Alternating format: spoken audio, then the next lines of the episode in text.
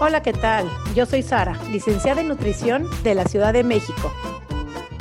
Hola a todos, yo soy Noé, coach de comer intuitivo de Argentina.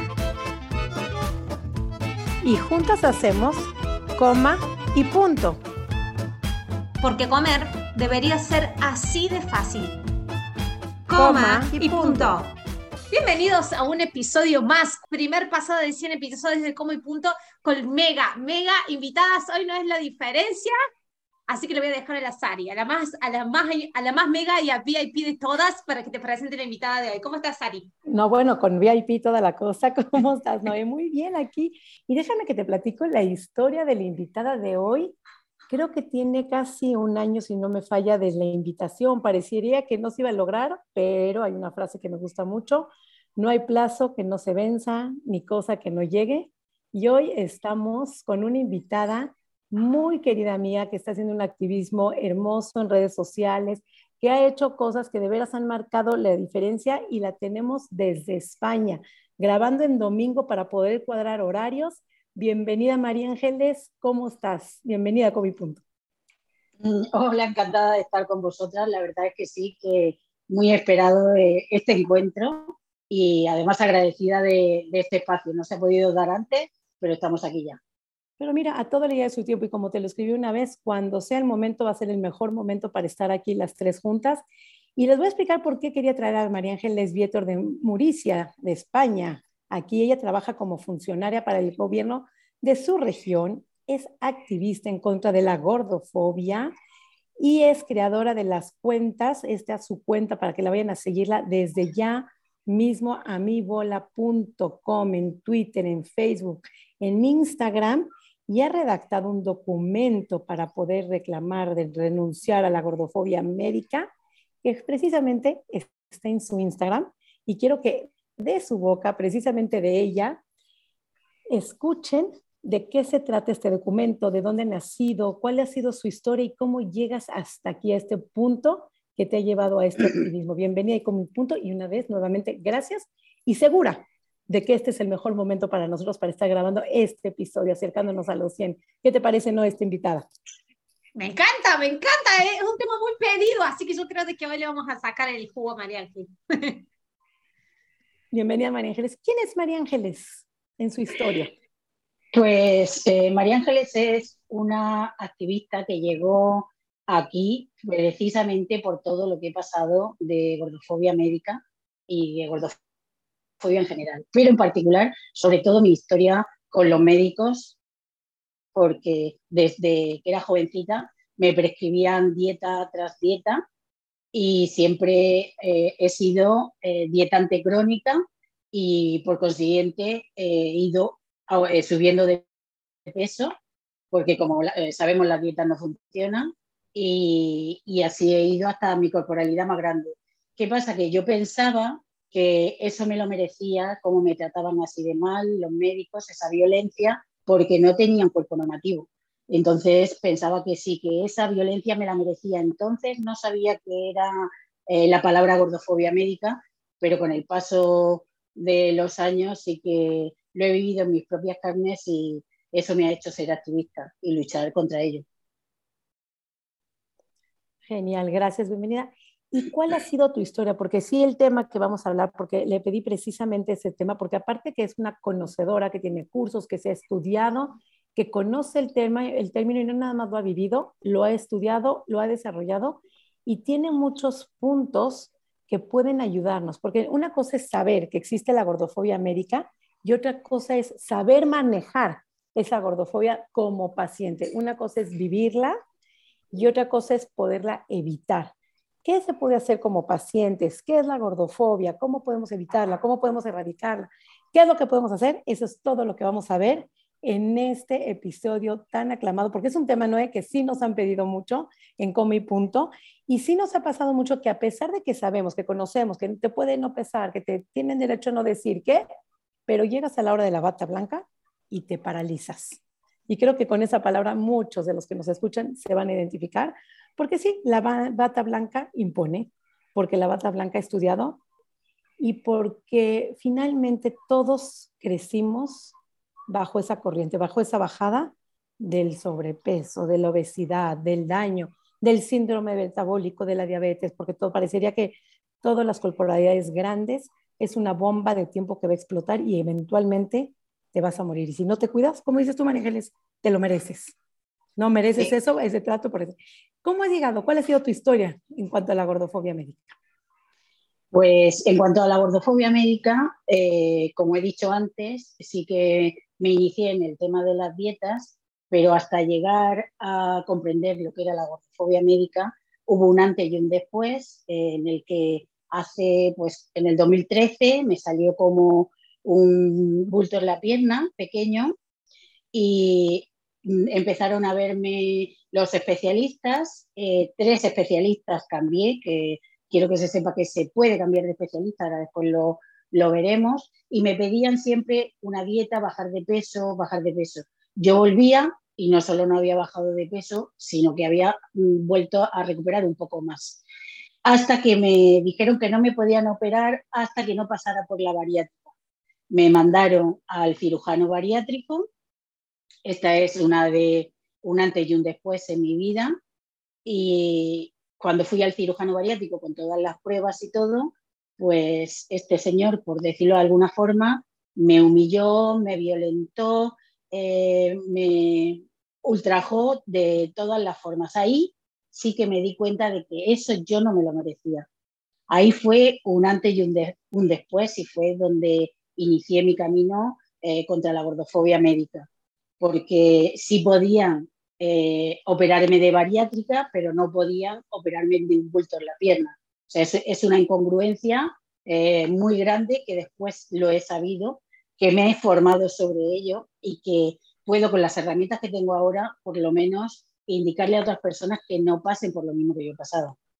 María Ángeles, ¿cómo te das cuenta que eso no te lo merecías cuando el, discurso nominante o la narrativa nominante siempre ha sido te lo mereces, porque no tienes suficiente fuerza de voluntad, porque eres sedentaria, porque comes puras donas, porque no eres lo suficientemente valiosa y entonces mereces eso. ¿En qué momento te das cuenta o cómo? ¿Qué es lo que te hace darte cuenta de ese trato? No me lo merezco y no voy a permitir que nadie más, ningún doctor, ninguna bata blanca, me vuelva a tratar de esa manera. ¿Cómo llega ese punto de quiebre en tu vida?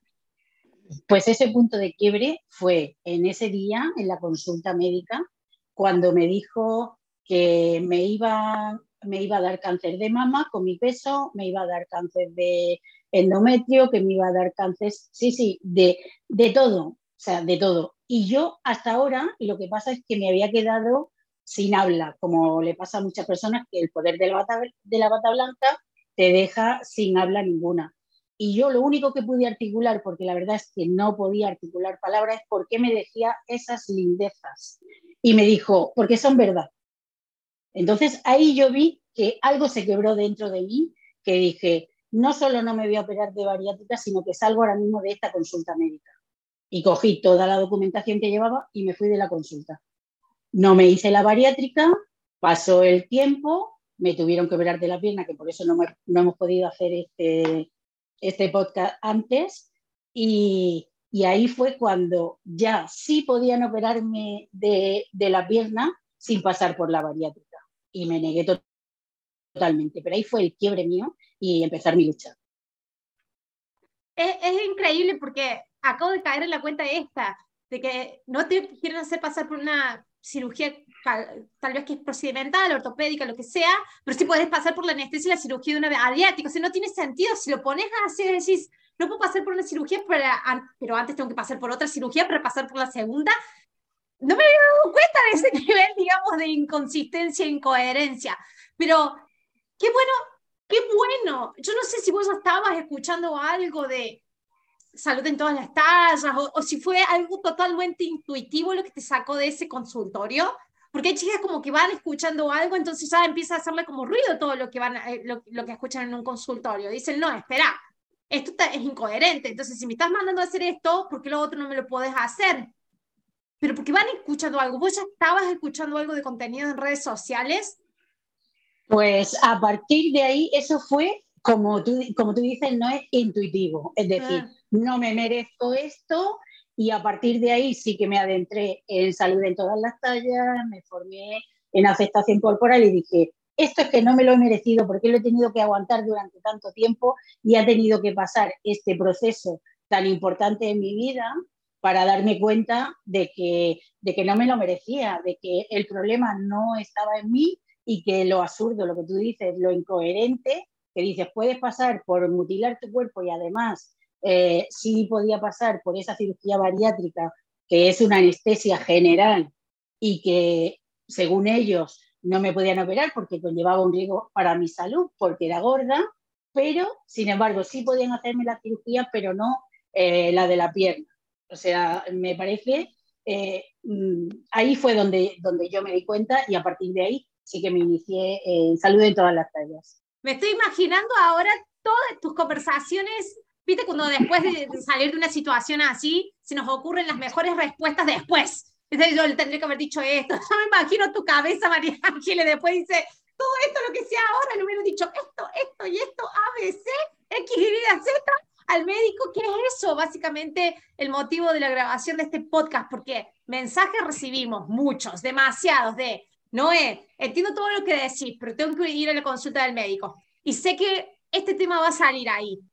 ¿Qué hago? ¿Qué herramientas tengo? ¿Qué opciones tengo? me hago la tonta y hago como que no escucho, le digo que sí, yo estoy haciendo dieta, estoy intentando bajar de peso, ¿qué le pregunto? Le digo que me dé otras opciones. ¿Cómo paso y sobrevivo este tipo de consulta? ¿Qué herramientas tenemos? Cuéntame un poquito de todo lo que aprendiste. ¿Qué opciones tenemos en un tipo de consulta donde sabemos que van a sacar el tema del peso y la necesidad de adelgazar?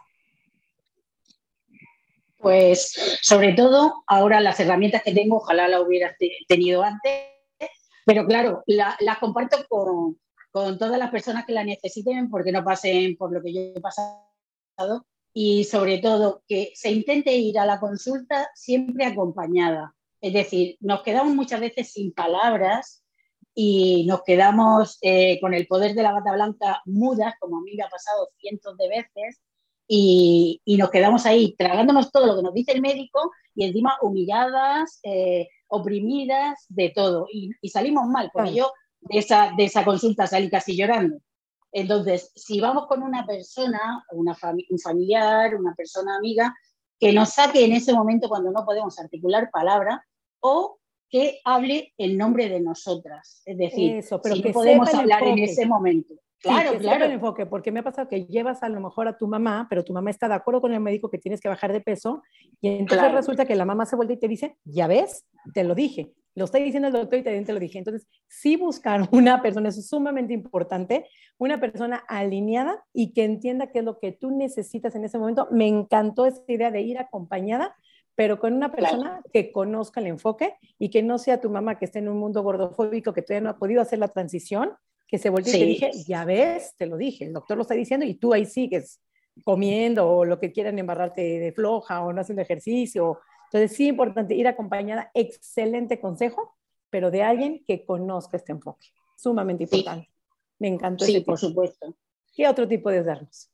Y además eh, hay muchas personas que no saben que se puede eh, cambiar de médico, por lo menos aquí en España se puede cambiar de especialista y se puede pedir una segunda opinión. Yo llegué a cambiar tres veces de especialista.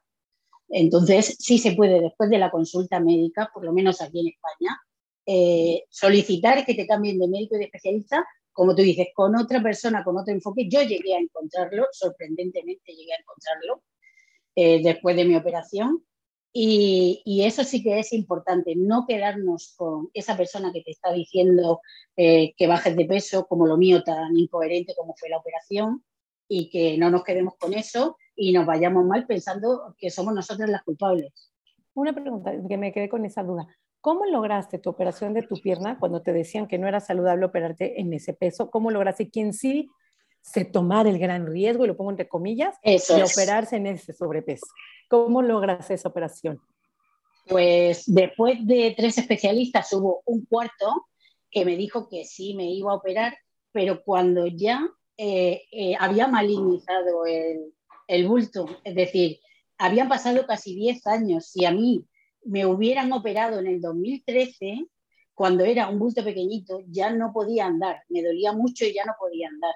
Entonces ya me hicieron todas las pruebas, por así decirlo, de urgencia y me tuvieron que operar porque había malignizado. No se hubiera llegado a eso, por eso mi lucha contra la gordofobia médica, no se hubiera llegado a eso si a mí me hubieran operado en el 2013, que entonces tenía eh, un cuerpo con, con, más hegemónico que el que tengo ahora y no con mi corporalidad más grande, según los médicos, con más riesgo, y sin embargo me tuvieron que operar porque es que ya había malignizado. Ya o sea, en la te operaron en la emergencia y en el peso más alto. O sea, vea cómo podría haber sido en un peso más bajo, Exacto. no en la emergencia, y te agarran ya en la emergencia, en un peso más grave, y tú, sin, ahora ya ahí ya no hay riesgo. Y era riesgo de dejarlo, pues no era riesgo la operación. Ahí está la incongruencia. Estás viendo esa incongruencia.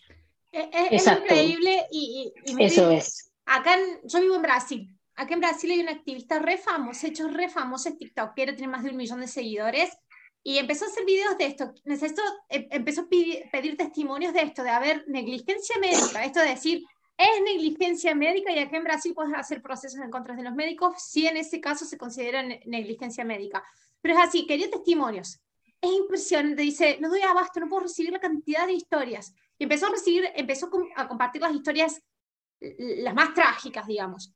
Pero esto, tercer, o sea, ya la tercera etapa de malignidad en un cáncer, o ya habiendo hecho metástasis, o amputación entera de, o sea, todo un pulmón por haber tomado el cáncer de pulmón, todo un pulmón. ¿Por qué? Porque iban a un médico y le decían, no, lo tuyo tienes que bajar de peso, lo tuyo es la falta de aire que estás teniendo es porque por tu sobrepeso.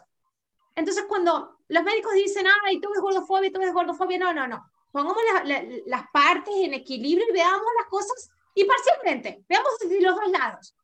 Es decir, es negligencia médica si alguien va y te dice que le duele el pecho, que hace mucho está así, que no puede respirar, y esa misma persona va en un cuerpo delgado y vos le haces una serie de baterías de análisis y otra persona va solamente por tener un cuerpo gordo, por tener una corporalidad mayor a la que se considera saludable, le solamente le mandas de vuelta a tu casa, a, que, a, su casa que, a, que baje de peso, y reiteradamente hacen los médicos esos, y después llega en la toma en un, en un estadio muy avanzado de algún tipo de patología que puede ser hasta problemático para su vida, no para su salud, para su vida. Entonces, es eso negligencia médica, y acá en Brasil se empezó a considerar eso negligencia médica y es revocar la licencia del médico, ¿no? Pero no, la, idea no es revocar la, licencia al médico. La idea señor médico, conjunta médica, universidad de conformación de medicina, podemos ver un poquito más allá, solamente eso, porque si vemos un poquito más allá, los casos no serían tan así insidiosos como son ahora. Es solamente un poquito de, visión más amplia. No estamos diciendo de que sus valores los tiren por la, por la varana. Nadie está pidiendo eso, ¿viste? Es como que es, en su cabeza se siente como que me están pidiendo que tire todos mis valores por, la por, por, por, por el balcón. Pero no, es solamente ver un, un, espectro un poquito más amplio de la situación. Puedo considerar un paciente gordo con otra batería de análisis antes de solamente mandarlo a la casa que baja de peso. Puedo hacer eso y vemos que sale. Solamente con eso ya evitarías más del 50% de los casos que que evolucionan, digamos, a cronicidad. Yo creo que con eso nada más. Solamente es decir, lo trato como si fuera un paciente flaco y le hago hacer todas estas baterías de análisis, ¡pum! Eso solamente, eso solamente. O sea, muy poquito. Es muy poquito. Sí, muy poco, pero eh, lo que tú dices, se tienen también eh, que deconstruir y además después yo me he informado también que los médicos no están acostumbrados a operar cuerpos gordos. Entonces, lo que hacen es, como siempre hacen con las personas gordas, que nosotros nos adaptemos a ellos. Es decir, ellos operan mejor un cuerpo delgado, entonces un cuerpo gordo como les cuesta más, ya no es por el riesgo que tenga, porque yo a mí me operaron y, y, fue todo bien. Lo único es que eh, se podía haber evitado que hubiera malignizado porque yo mm, me he quedado con un linfedema. O sea, con un linfedema en la pierna eh, sabrán lo que es. y, y, ya eh, me tienen que drenar de por vida. Llevo una media compresiva, pero puedo andar. Es decir, se podía haber evitado porque me quitaron el ganglio linfático, que era el que estaba mal. Si no, si no hubieran esperado tanto, pues me hubieran quitado lo que era un lipoma en vez de esperar a que se hiciera liposarcoma y, y no hubiera pasado nada de eso. Entonces, después de que me operaron, eh, el mismo médico me dijo, bueno, ahora que ya se te ha quitado esto, ahora ya te puedes operar de bariátrica. Yo, ¿cómo? ¿Cómo? No entendí nada. Digo, pero ¿cómo, ¿cómo es posible? No, no, no he entendido nada. Y a la, a la segunda vez eh, que fui a la revisión, entonces ya sí di con un médico que me habló de salud en todas las tallas. Y que para sorpresa mía, eh, la enfermera que había detrás, porque es que tengo muchas situaciones que he vivido de gordofobia, la enfermera, eh, que, sabía todo lo que había pasado, se puso detrás de mí y me dijo con una violencia extrema de, ¿es que nunca has pensado en ponerte a dieta? Y yo, no, claro, no, es la primera vez, pero ahí sí que no me callé y le dije, me parece que se está metiendo donde no la llaman y que me está violentando, entonces por favor, déjeme tranquila. Y se salió de la consulta, se salió de la consulta. Y este médico entonces se puso a hablarme de salud en todas las tallas. Y dije, he tenido que pasar por todo esto para llegar por fin a un médico que de verdad eh, lo entienda, pero a mí me seguían presionando para que me operara de bariátrica. O sea, es increíble, ¿no? Además, a, entender esto, de que hay un negocio detrás de la cirugía, ¿no? Mira, yo soy fisioterapeuta y nosotros siempre venía, suponete, un, eh, em, lo más común que existe es cirugía por hernia de disco. El 99% de las cirugías que se hacen de hernias de, de, de disco no las tendrían que haber hecho. ¿sí? Los, los kinesiólogos sabemos eso. La hernia de disco con cirugía no se va a la sintomatología dolorosa, es más, después puede haber otras hernias, digamos, subyacentes o adyacentes solamente por la inmovilización de ese segmento. Entonces, a no ser que hayas chocado un auto y quebrado la vértebra del medio y que no sientas las piernas, no hace falta hacer una cirugía. Sí, eso lo sabemos nosotros los kinesiólogos, ¿está? Pero cuando te van a la cirugía, es un médico que trabaja como cirujano ortopédico, sí, esto no estoy diciendo nada que no, nadie sepa. Cobra por la cirugía. Si yo te mando cirugía aun cuando no la necesites, es un trabajo que yo tengo que hacer y de, eso de lo que le doy de comer a mi familia. no hay pena, no hay nada en eso, sí, pero sabemos que funciona así, ¿sí? Entonces, sabemos que muchas de las cirugías de hernias de disco que se mandan a de las situaciones de hernias de disco que se mandan cirugía no necesitan cirugía, sí lo sabemos. ¿Sí? Bien. Para el que no sepa y esté pensando en hacerse una cirugía de hernia de disco, para que sepan de que el 80% de los casos recibe el dolor y no se va y después tienen que hacer otros procedimientos después, solamente por eso. Y la hernia de disco es muy común de que es bajar de peso o hacerte la cirugía para que se vaya. Tampoco es eso, si no viene por ahí la, la solución. Bien, ahora sabemos que también, paralelo a este caso, sabemos que cualquier procedimiento quirúrgico tiene todo un negocio, digamos, un paquete que te venden, es un servicio, ¿no? Y entra ahí el trabajo del cirujano, más los suplementos, los implementos quirúrgicos, más. O sea, es todo un, un paquetito, ¿no? De venta. Y que si yo lo hago es como si un kiosco estoy vendiendo el producto y hay rotación del producto, ¿no? Entonces, hay profesionales que están envueltos en eso y capaz que con eso dan de comer a su familia. Está, listo. Entonces, puede que pase lo mismo que con las hernias de disco. Sí, estoy tratando de hacerlo más suave. No sé si se dan cuenta que estoy tratando de ser muy suave de la manera que lo estoy explicando. Puede que pase lo mismo, ¿no? Con las cirugías bariátricas. Existe todo ese paquetito de venta, igual que más o menos con, con, con las hernias de disco. Entonces, termina de hacer la cirugía bariátrica, primero, hemos escuchado casos de cirugía bariátrica que ni estaban en los pesos que teóricamente tenés que estar para hacer la cirugía bariátrica y lo mismo, así como un caramelo te lo vendieran. Entonces, el que te haya, digamos, ofrecido de nuevo la bariátrica después de tu cirugía del lipoma, es como que no te sorprendió, creo yo, y no me sorprende a mí, y, no le sorprende a nadie, bien, bien, porque chicas que están escuchando ahí, abran la cabeza en esto porque el médico te diga, no, lo tuyo es la bariátrica, no significa que lo tuyo es la bariátrica. Enténdelo en perspectiva.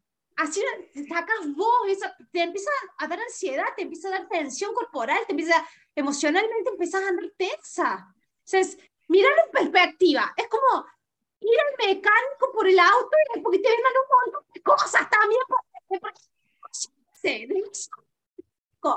Va a pasar lo mismo. Es triste que pase en salud, estás jugando no con autos, estás jugando con la vida de personas, con personas que sienten, que piensan, que tienen valores, que te... Es triste que pase eso, es triste, pero pasa. Entonces, cuando vayas al médico y te digan, no, lo tuve en cirugía de tal, la hernia dijo, cirugía de bariátrica, yo sé que son dos cosas totalmente diferentes, pero quiero que entiendas cómo trabajan los, los procedimientos quirúrgicos. Es un paquete de venta, ¿sí? Entonces, ponelo en perspectiva, no te la agarres ni contra vos, no te, no, no te pongas en estrés, miralo, respiralo y después te vas a dar cuenta que había otra cosa detrás de eso y que capaz que no necesitas. No, es más, no capaz, no lo necesitas. Te lo digo con certeza. Solo eso. Sí, es cierto, y, pero además, por ejemplo, aquí en España, esto lo cubre la seguridad social, es mm. decir, que no es privado. Es decir, a mí la bariátrica y me la mandó la seguridad social, es decir, el sistema de salud público que tenemos aquí en España, igual que me operaron de la pierna del sistema de salud público, pero lo que sí se centra mucho es que tienes que estar delgada, en un normopeso para cualquier cosa. Entonces, ellos, eh, si ves que mm, con las dietas que no funcionan, no te quedas en un normopeso, pues te derivan a continuación cirugía bariátrica, como si fuera recetar una aspirina pero es que las secuelas son de por vida. Yo de verdad que agradezco que me hiciera la cabeza clic y no operarme de cirugía bariátrica, porque después de todo lo que he sabido y de todo lo que me he formado y de todo lo que yo he pasado como eh, de gordofobia médica, o sea, hubiera sido para mí mm, horrible. Y además la secuela, ya me quedó la secuela de la pierna y me sigue insistiendo en operarme de bariátrica. Digo, no es posible no es posible. Entonces, sí que es algo que ellos han estudiado, sí que se han formado en el pesocentrismo, pero que no verdaderamente lo que tú estabas diciendo de la, eh, de la columna, no es. Tengo una amiga que ha pasado por cinco operaciones y no se ha quedado bien y sigue con el dolor. Y yo soy una persona, yo soy una persona pro fisioterapia. ¿Por qué? Porque todo lo que eh, me han recuperado de mis dolencias, por así decirlo, ha sido con fisioterapia. No he tenido que pasar por quirófano hasta día de hoy porque, porque fue por lo que fue de la pierna, pero no he tenido que pasar. Entonces, y vos te vas a hacer amigos de los fisioterapeutas con los drenajes que tenés. Totalmente. totalmente. no me sabe mejor amigo fisioterapeuta. claro. Entonces, sí, sí, que, quiero felicitar. hay que cuestionarlo. No, no, y sí te quiero felicitar porque ahora sí, para lo que sí se requiere fuerza de voluntad, no es para no comer, se requiere fuerza de voluntad para detener la brillante idea de no tenerte que hacer una cirugía bariátrica. Porque fíjate esto, yo entiendo, vamos a poner el panorama.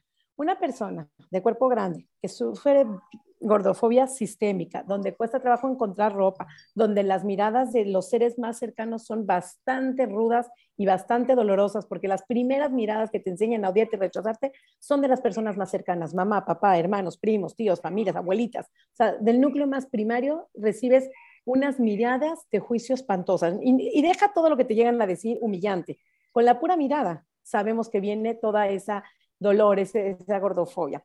Eh, no tienes ropa, te están diciendo los doctores que es una bomba de tiempo. te están ofreciendo una cirugía bariátrica, en el caso de España, gratuita, pagada por el gobierno, porque el sistema de salud, porque de hecho en México muchos se detienen a hacerlo por el alto costo que implica. Me imagino en países europeos donde lo paga el seguro, entonces mucho más fácil caer. Y lo que te prometen es belleza eterna, salud eterna, bienestar eterno pues, ¿por qué no hacerlo? ¿Por qué no intentarlo? Entonces, ahí yo sí te felicito tu criterio, eh, la fuerza de voluntad de detenerte, porque lo venden como si fuera el paraíso. Ahora sabemos que no es el paraíso y todos los efectos secundarios que la cirugía bariátrica contrae, todo lo mal que se le están pasando, porque finalmente es algo nuevo y hasta ahorita estamos empezando a ver todas las secuelas secundarias que están padeciendo los que sí se aventaron a tomar esa dulcería porque se vende como si fuera un dulce delicioso, maravilloso y la eterna, la fuente de la eterna felicidad y la eterna vida y el bienestar y, te van a prometer la salud. Y ahora, entiendo también, Noé, la parte de los médicos, porque recién estás haciendo ahorita recordar un médico muy querido, muy cercano a mí, de hecho que crecimos juntos, nos formamos juntos, él haciendo medicina, yo haciendo nutrición, íbamos como creciendo, construyendo nuestra profesión juntos. Y él era, quería ser cirujano, por alguna oportunidad precisamente se va a España a hacer su especialidad y en España se le abre una plaza en lo que es medicina bariátrica. Y él, como cirujano bariátrico, decide, elige y dice, en una de las clases, cuando él ya regresa y yo tomo con él clases, me dice, a ver, con dieta van a bajar nada más el 10% de lo que tendrían que bajar. Ponte tú que una persona de 100 kilos va a bajar nada más 10 kilos. ¿De qué sirven los 10 kilos? Si hacemos la bariatría, bajan 50 kilos, el 50%. El porcentaje es mucho más alto. Entonces, ellos lo hacen desde un tarán, te resolví tu problema de gordura, te resolví tu problema de salud. Lo que no están sabiendo, ok, en ese momento, si los niveles de glucosa bajan, los niveles de, triglicéridos, de lo que tú quieras, pues sí, comiendo licuaditos y comiendo dieta eh, verde de jugos nada más, o de proteínas, claro que todo va a bajar. El problema de la cirugía es las secuelas que vienen después, la dismorfia de la imagen corporal que viene después. Y no estamos hablando de aquí el que la decida hacérsela adelante, nada más que lo haga informado de lo que podría, no necesariamente le va a pasar, de lo que sí podría pasar. El que decida hacérsela o ya se lo hizo, sabemos desde qué lugar lo hacen. Y ahí es donde te quiero felicitar, porque a pesar de que te lo venden como la mayor y mejor solución del mundo mundial, tuviste fuerza de voluntad para decir, esa no es la fuente de la felicidad eterna. Me detengo. Hoy tengo salud, tengo un cuerpo grande pero saludable. Camino, funciono, mi cuerpo, mis intestinos funcionan, me entro al baño bien, estoy nutrida, no necesito tomar suplementos de por vida, no necesito gastar en suplementos. Y es ahí donde sí verdaderamente se requiere de una fuerza de voluntad a pesar de que tres, cuatro y cinco médicos te hayan sugerido, porque ya te lo dijo uno, ya te lo dijo dos, ya te lo dijo tres, dices, bueno, chance es lo que tengo que hacer, porque son médicos que saben que están procurando mi salud. Pero yo siempre se los digo, ¿y tú ya te lo hiciste? A ver, doctor, ¿tú te atreverías a hacerte una bariátrica? Claro que sí, ok, vámonos juntos. Córtate tú el intestino, córtate tú el estómago, un órgano sano. ¿Por qué tengo que llegar a eso? Ahí está el punto de la fuerza de voluntad, de detenerse y decir realmente qué estoy buscando salud, que ya tengo salud, o estoy buscando bienestar, que vas a perder ese bienestar. ¿Alguien le ha preguntado alguna vez a un médico si él se la haría él mismo? Yo creo que nadie le ha, eh, y no hemos tenido esa... Y te voy a contar mi experiencia. Sí, yo. Sí, yo me anoto y te voy a contar mi experiencia. Fue precisamente un ginecólogo donde él está sugiriendo, bueno, hazte la bariatría, vas a dejar de pelear con tu cuerpo. Y dije, ¿y quién te dice que estoy peleando con mi cuerpo. O sea, ¿en qué momento yo te dije que peleo con mi cuerpo? Porque, y entonces él sí bajó muchos, muchos kilos y entonces yo sé que se operó y entonces él me dice, le digo, ¿usted ya se operó, verdad, doctor? Y me dice, ay, no, claro que no, yo nada más como sano y por eso bajé tantos kilos. Ocultan la verdad. Y muchos de los que bajaron de peso, pues lo sabemos, 50, 60 kilos brutalmente, están operados, pero sin embargo no lo dicen. Mm. Y mucho menos dicen lo que están viviendo actualmente.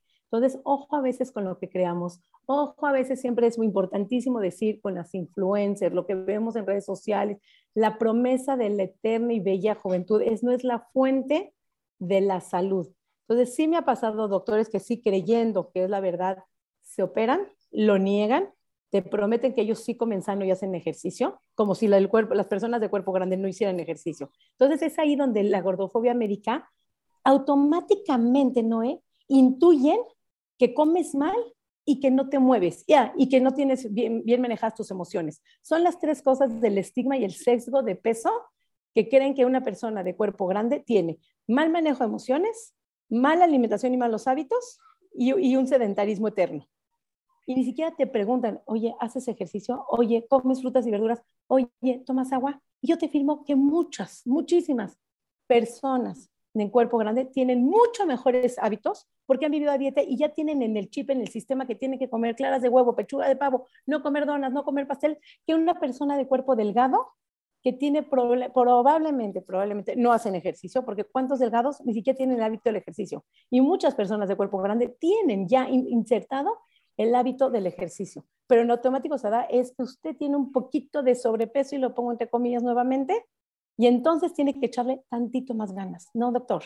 No, doctor. Tengo que echarle ganas en resistirme sus barbaridades de, recetas médicas que me está dando. Entonces ahí es donde yo te digo, bien, bien por haberte detenido a pesar de que prometían entrar en las tallas, por ejemplo, es, es lo de menos importante, poder encontrar ropa y decir no, y encontrar quien sí te opere en la emergencia y en el peso más alto, que ahí yo creo que fue el reto más alto.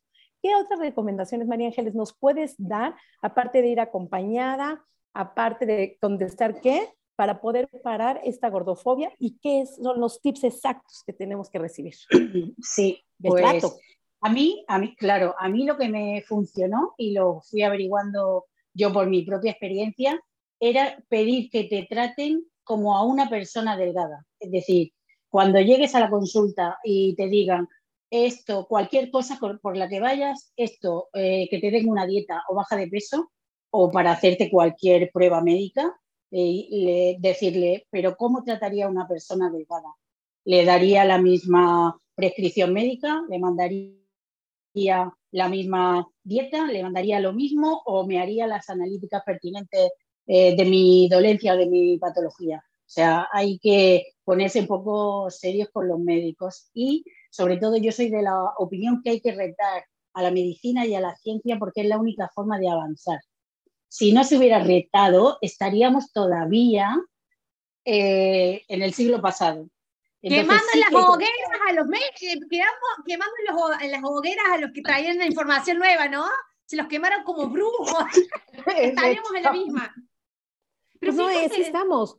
Es que espérame, un hate en redes sociales es casi casi equivalente a quemarnos en la hoguera cuando hablas algo diferente, cuando te atreves a decir que la obesidad no es una enfermedad y que la, dieta no es un diagnóstico, casi casi te caen, pero parecería que estás diciendo y que te quieren quemar. O sea, es casi casi no puedes ir en contracorriente, tienes que ir adoctrinadita y en nosotras que venimos hablando algo diferente, que venimos remando en contracorriente, por lo menos el gremio médico, o sea, parecería que estamos diciendo una barbaridad y que merecemos la hoguera, claro. Pero fíjate, para los que, los que quieren saber sobre este término, em, gordofobia es más bien un término que se, que, digamos, se adopta en el movimiento social eh, antigordofobia. si vamos a papers científicos, eh, eh, estudios científicos y de investigación académicas, digamos que están subidos a, revistas o publicaciones que son avaladas, el nombre que se utiliza en, esos papers es estigma de peso médico. ¿sí? Para el que quiere buscar papers, ¿sí? Sé que tengo también muchas, tenemos muchas profesionales de la salud que nos escuchan, entonces, si quieres buscar papers que hablen sobre, por ejemplo, el impacto del estigma de peso en la salud, Vas a tener así de paper. Ahora hay un montón de paper. No lo vas a encontrar capaz que con el término gordofobia porque científicamente, en el ámbito de, los, digamos, de la investigación científica, utilizamos siempre, yo estoy en ese ámbito, utilizamos palabritas medias raras. Entonces, el tema de la antigordofobia se utiliza como de estigma de peso y estigma de peso médico para el que quiere ir a buscar a Scholar Google o PubMed algún paper que hable sobre estadísticas, sobre resultados, sobre impacto en salud, lo van a encontrar como estigma de peso. Palabras rimbombantes, le decimos aquí en México, ¿no? Palabras rimbombantes que pero estigma Hablar de peso. es difícil, habla muy difícil. pero, van a encontrar ahí, hay ciencia, hay cientos de estudios, nada más que no se echan mucho, el clavado porque no conviene económicamente, una vez más, a la cultura de dieta no le conviene todos estos estudios. Y entonces, ¿y qué crees? Los estudios tienen desde 1970, pero los han callado, los esconden. Es como cuando esa verdad que sale a la luz en, el Renacimiento, lo quemaban, lo callaban, lo guardaban. Lo mismo ha sucedido por 30 años, por 50 años, no, los tienen callado. Afortunadamente, hoy ya hay voz solamente hay que creer en estas voces. Y el que no lo crea, vaya y estudie.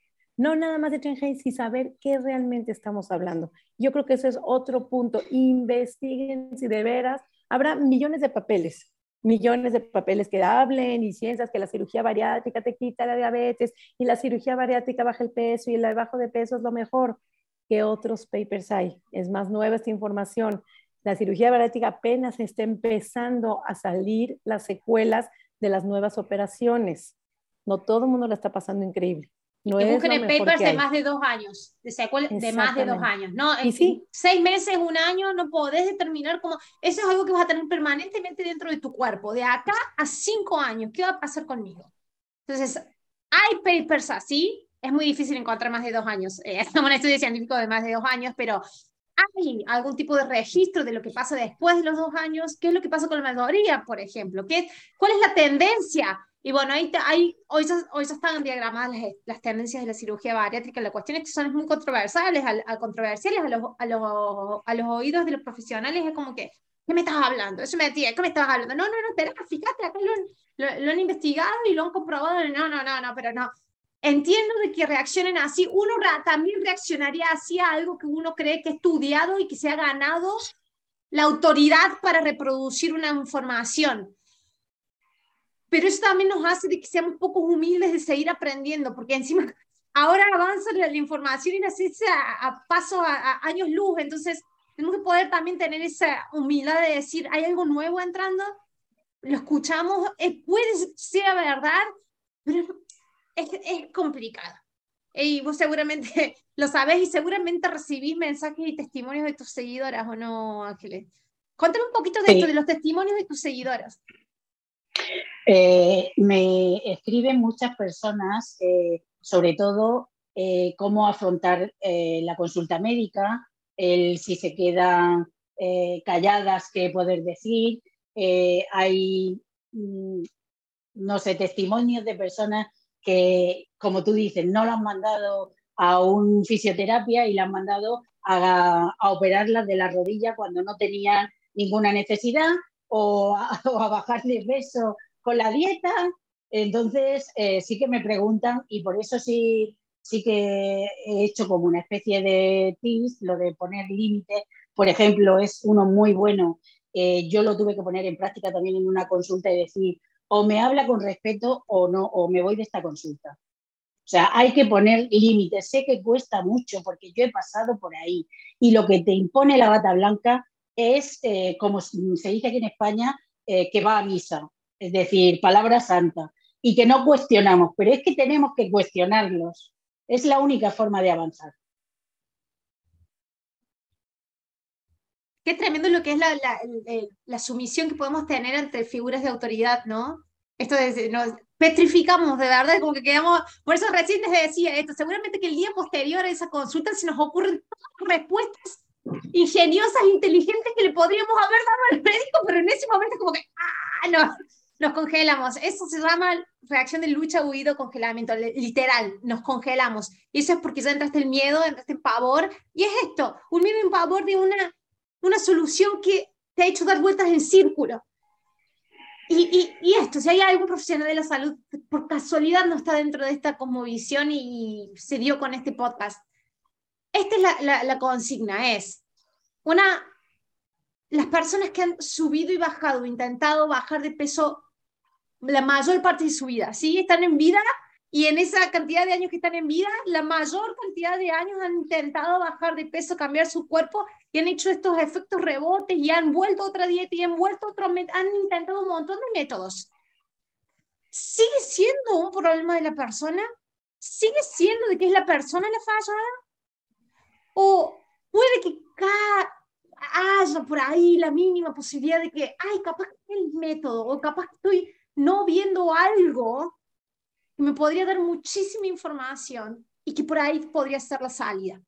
Eso solamente si estás por acá y caíste de casualidad en este podcast, es eso solamente. Es decir, si lo intentó, lo intentó, lo intentó, lo intentó, lo intentó, lo intentó, puedo pensar que la persona no es la que está fallada, sino de que hay algo más debajo de eso que capaz que si lo entiendo, lleguemos realmente a una solución. ¿Quiero realmente ayudar a esta persona o no? Si la quiero realmente ayudar y ha pasado toda su vida intentando una fórmula que no dio resultado, hay algo más allá abajo. Entonces, ¿me puedo abrir a que puede que haya algo más?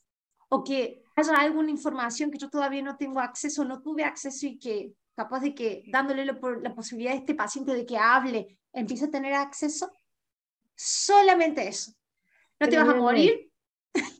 No, no, pero sí, y mira lo que dices, estoy pensando en la enfermera que tuvo María Ángeles mira cómo es la creencia. La creencia sigue siendo, no ha intentado suficiente. Tiene la enfermera dice, usted ha intentado hacer dieta. O sea, ¿en qué momento piensa que una persona de cuerpo grande no ha intentado al menos una vez, al menos una vez, hacer una dieta? O sea, la creencia es, estás así porque no has hecho nada, porque no has hecho o lo suficiente. O sea, tú ves la creencia ¿Cómo el discurso dominante es, si lo haces, obtienes el resultado? Ese es el discurso. Por eso han sido dietas y dietas porque creemos que el resultado funciona. Hoy en día tenemos el resultado. El resultado no es ese. El resultado es a la inversa. Ganas más. Entonces, ¿cómo?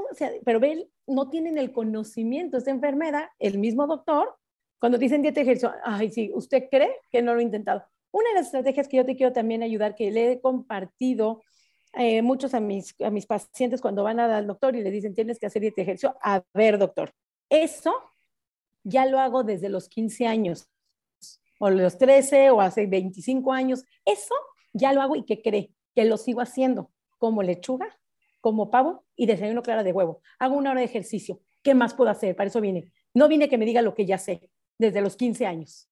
Creo que me puede decir algo un poquito más civilizado, porque por eso voy a pagar esta consulta. Así es que aparte de hacer dieta de ejercicio que ya lo conozco, ¿qué más podría yo hacer? No sé, María Ángeles, si tienes tú alguna otra estrategia, que aparte de pedir, ya hablamos de exigir que nos hablen con respeto, ir acompañada y pedir que nos hablen, que nos traten como una persona de cuerpo delgado. ¿Qué otra cosa podemos utilizar para los médicos? ¿Alguna otra estrategia ante la parálisis? Para sí, ante la, parálisis, la parálisis.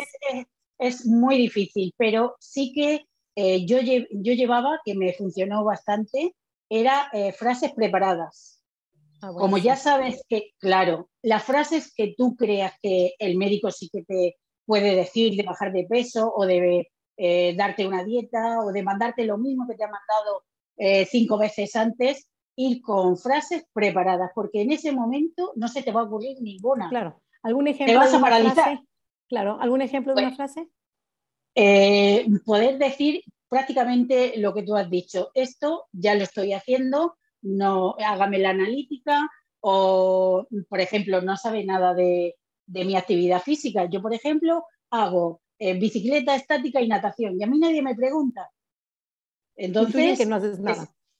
claro, entonces yo no soy de la que está en el, en el sofá comiendo donas ni nada. Que pregunte, usted sabe, o sea, pararle, pararle en seco y llevar alguna eh, frase como decirle, pero usted sabe eh, mi trayectoria de vida o mi trayectoria en las dietas o mi trayectoria alimenticia o en mi salud integral, porque eso tampoco lo tienen en cuenta.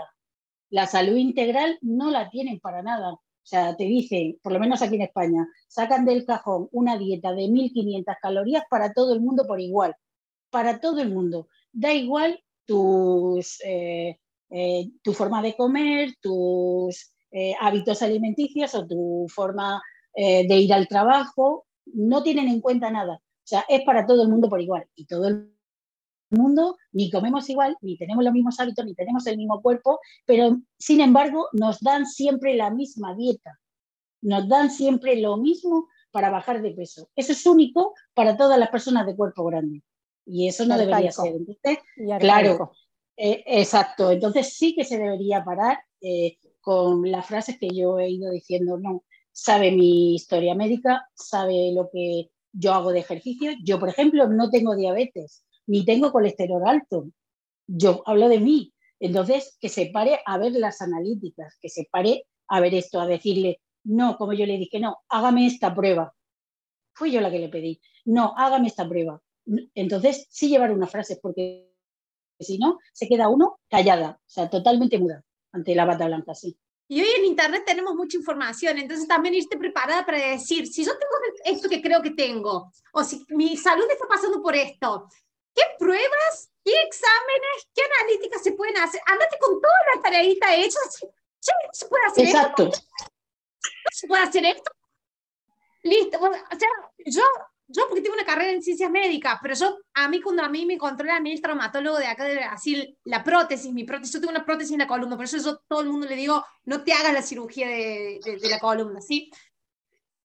Hace 10 años nunca se fue el dolor, es horrible. Bien, tengo el control. Yo como voy y el médico se da cuenta y es como que yo me dice amigo del traumatólogo y me dice, ven y ven y mira las imágenes, me dice, me hace pasar por la treco porque sabe de que yo le voy a ir preguntando, le voy a ir preguntando, le voy a ir preguntando, no sé qué prótesis nuevas que entran, sé qué cosas, tratamientos nuevos, son terapias que entran, entonces si me los puedo hacer o no. Entonces yo voy con una listita de, le voy a preguntar esto, esto, esto, esto, pues te olvidas, cuando estás ahí te olvidas. Yo voy con toda esa listita porque Internet te da muchísimo acceso a información. Entonces, ándate con toda la listita y hacete, no te lo pongas, eh, yo entiendo esto también, de que las moscas se atraen más con miel que con, con limón, dicen, ¿no? Entonces, hacete así como decir, y el otro, si te tenés que poner en ese papel de decir, lo endulzas un poquito también para decir, entiendo que me va a decir otra cosa, entiendo que puedo sacar otra cosa de esta relación, que puedo hacer esta relación más amena, si él no lo quiere hacer, yo también lo puedo intentar hacer, y si no se da de ninguna de las dos formas, es porque directamente no la quiere el médico del otro lado, pero esa entrada de decir, che, mira, y esto, lo otro, lo otro, no sé qué entran en eso de decir, y al final también es dando, digamos, vuelta a la bola. No todo el mundo tiene el poder de hacer eso, ¿no? Pero fíjate, si vos crees que es una persona que habla mucho, todo vete con la tareita hecha. Busca en internet, fíjate qué otros estudios hay, qué otras posibilidades y pregúntaselas en formato amistad con el médico. Si no te tiene, realmente no tenés que ser el verdadero amigo de tu médico, solamente estás tratando de salir con vida y con tu autoestima conservada de esa, de esa consulta, de verdad. Eso que dices, Noé, eh, eso lo hice yo y lo puse en práctica lo que estás diciendo con el médico que me operó y después de una, en una revisión hice lo mismo que tú estás diciendo. Es decir, fui haciéndome la tonta.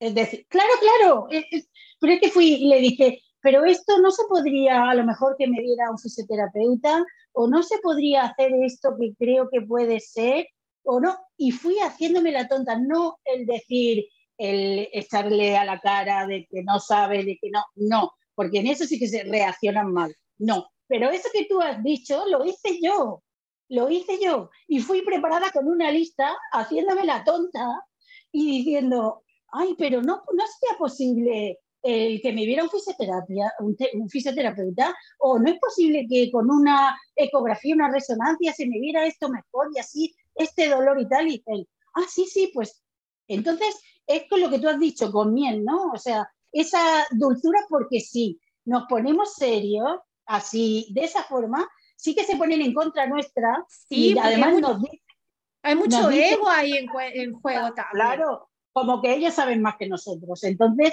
yo hice lo que tú estás diciendo, lo hice para, por así decirlo, llevarlo a mi terreno, por supuesto que sí. Lo hice yo de la última consulta, consulta con el traumatólogo salí con todo el mes de maestra médica, el medicamento, no sé si compré medicamento, o sea, le gusta tanta la interacción conmigo que me dice, toma, papá, así una bolsa de muestras médicas, todo el mes de medicamento, con pedido de, de como de tres análisis diferentes, que literalmente uno de ellos creo que no me hace falta, me dice, no, vamos a ver todo si te quedas tranquila, claro, como vos ese intercambio bueno con él, y decía, ah, ¿sabes lo otro? Me, me dio dando una consulta re extensa, estuve mucho tiempo ahí y es como que abarcó un montón. Entonces, él no tiene que saber lo que yo pienso, solamente hicimos ese intercambio y salió bueno, salió así que es una estrategia que no va a funcionar con todos, sabelo desde ya, no te frustres conseguir encontrar un medio con el que no funciona, pero es muy buena estrategia, anda con la tarea hecha, con algunas ideitas que le puedas tirar, que él te vaya explicando otras cosas y puede que salga alguna muy buena consulta. Y voy a aumentar ahí también medicamentos.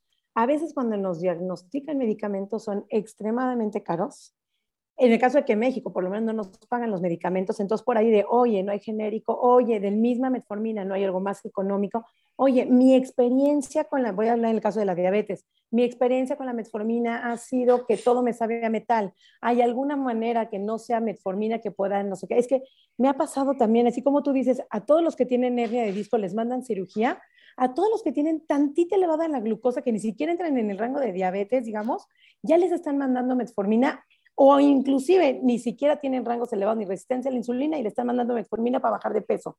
Gente, personas que nos escuchan, metformina no es un medicamento para bajar de peso. Es demasiada insulina, están dañando su organismo, entonces abusados con esos doctores también que creen, y yo entiendo desde dónde, creen que te están solucionando tu problema de ser gorda y que ya la armaste y que con eso ya la armaste, ya te enflaqué, ya la armaste. Las reacciones secundarias, porque no vas a toda tu vida con metformina, o saxendas o inyecciones o todo lo liraglutida, lo que se estén inyectando, en el momento que lo dejan pasa lo mismo con las dietas, vienen rebotes espantosos, van ganando kilos también. Entonces, Pregunten, oiga doctor, ¿y qué va a pasar cuando yo deje esto? ¿Por cuánto tiempo va a ser? Váyanse al más allá, porque en el momento te solucionan, tú ya te fuiste y el problema te lo quedas tú. En el momento que dejas de pagar la metformina, la liragustía, lo que tengas que pagar, te quedas tú con los kilos de más, te quedas tú con tu eh, páncreas que ya no funciona, con la intolerancia porque te quitaron los lácteos la nutrióloga o porque te quitaron el pan, entonces ya no puedes volver a meter pan porque te dijeron que eres alérgica al gluten cuando no eres alérgica al gluten. Entonces, todos esos mitos de la nutrición de te resuelvo tu problema del peso, siempre trae problemas secundarios. Si hubiera el día de hoy algo, y lo volvemos a repetir, que verdaderamente acabe con ese problema, lo pongo entre comillas, problema del sobrepeso, de la gordura, ya lo hubiéramos tomado todos. Si fuera así de fácil, nadie estaría sufriendo gordofobia en un sistema gordofóbico. Esa es una súper realidad. Entonces, ojo con medicamentos, ojo con procedimientos. Buscar médicos sí se requiere mucho trabajo, sí no es el camino fácil, pero me encantó esa frase que dijiste, María Ángeles, retemos a la medicina. Si no la retamos, no avanza. No permitan ser maltratados merecemos un respeto por más blancos que tengan su bate ese doctor. Merecemos ese respeto, merecemos poner límites.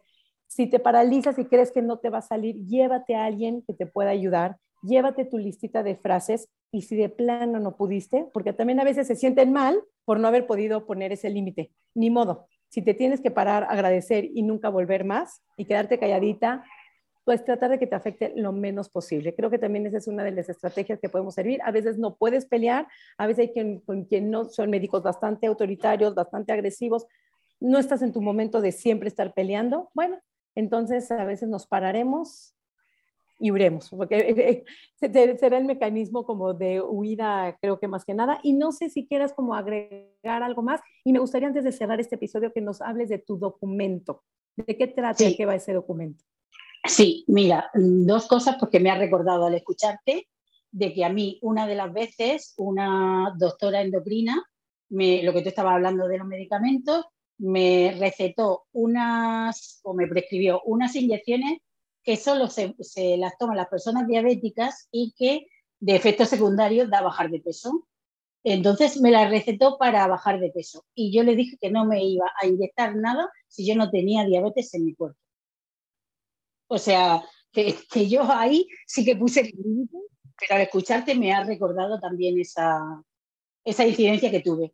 Y después de haber pasado por toda esta secuela de gordofobia médica, sí que eh, hice, redacté un documento eh, para poder reclamar o denunciar la violencia a la que había sido sometida en una, eh, en una consulta médica. Ese documento lo he redactado según la ley española, pero que se puede eh, como acoplar a otros países según la ley que haya, porque, por ejemplo, aquí en España no está tipificado que la gordofobia médica sea algo de lo que se pueda reclamar. Pero sí que hay un resquicio en la ley que yo como funcionaria del, gobierno eh, sí que encontré y entonces está a disposición de libre descarga en mi cuenta para todas las personas que lo necesiten y que solo tengan que poner el nombre, lo que ha pasado y ya está todo redactado. Hermoso, hermoso. Porque no, genial. Aplausos para ese activismo, aplauso. Y una de las cosas que también no mencionamos, que es lo principal, tienes derecho en la consulta médica a no ser pesada. Que creo que no lo hemos hablado, pero eso es importante que sepan que tienen todo el derecho a no ser pesado, a menos que requieran el peso para ciertos medicamentos, que pero son muy pocos, porque inclusive hemos hablado, la vacuna de, de, COVID, pues no importaba el peso, nos pusieron a todos los mismos mililitros. Generalmente para un medicamento de tos, pues es si eres adulto o eres niño. O sea, todo, todo, todo va si eres adulto o niño, a menos que algún medicamento sea muy fuerte y vaya en relación al peso, que son muy poquitos pero ni siquiera en el embarazo, porque ¿de qué sirve pesarte si ni siquiera puedes controlar los kilos que vas a subir en el embarazo? Está completamente fuera de control. Habrá meses que bajes, habrá meses que subas 3 kilos y habrá meses que subas 5 kilos y, ni, y lo único, me pesaste, ok, subí 5 kilos, lo único que te van a generar es angustia, porque está completamente fuera de tu control los kilos que vas a subir en el embarazo y no es tu culpa, y no es tu culpa tener los kilos que tienes, no es culpa tener el cuerpo que nos tocó. A uno nos tocó este cuerpo, a otros no. Y creo que todo esto radica en una diversidad. Reten a sus médicos, no les tengan miedo. No son personas que van a matar, ni mucho menos, ni te vas a morir. Yo entiendo el miedo que da morirse, el miedo que te implantan que te vas a morir si estás como estás. Eso es el miedo, pero no la persona. Y créanme, nadie se ha muerto por gordo. No existe un diagnóstico, se murió por gordo. ¿Ok? Que hay una asociación, no es la causalidad, pero tampoco es el sistema. Hay muchos gordos que viven mucho más que muchos delgados, hay muchos delgados que tienen mucho más altos colesteroles, triglicéridos, dislipidemias. Entonces, no es una generalidad, no se merecen para nada, no se merecen para nada un maltrato. Nadie merece un maltrato médico por tener el cuerpo que tiene coma y punto.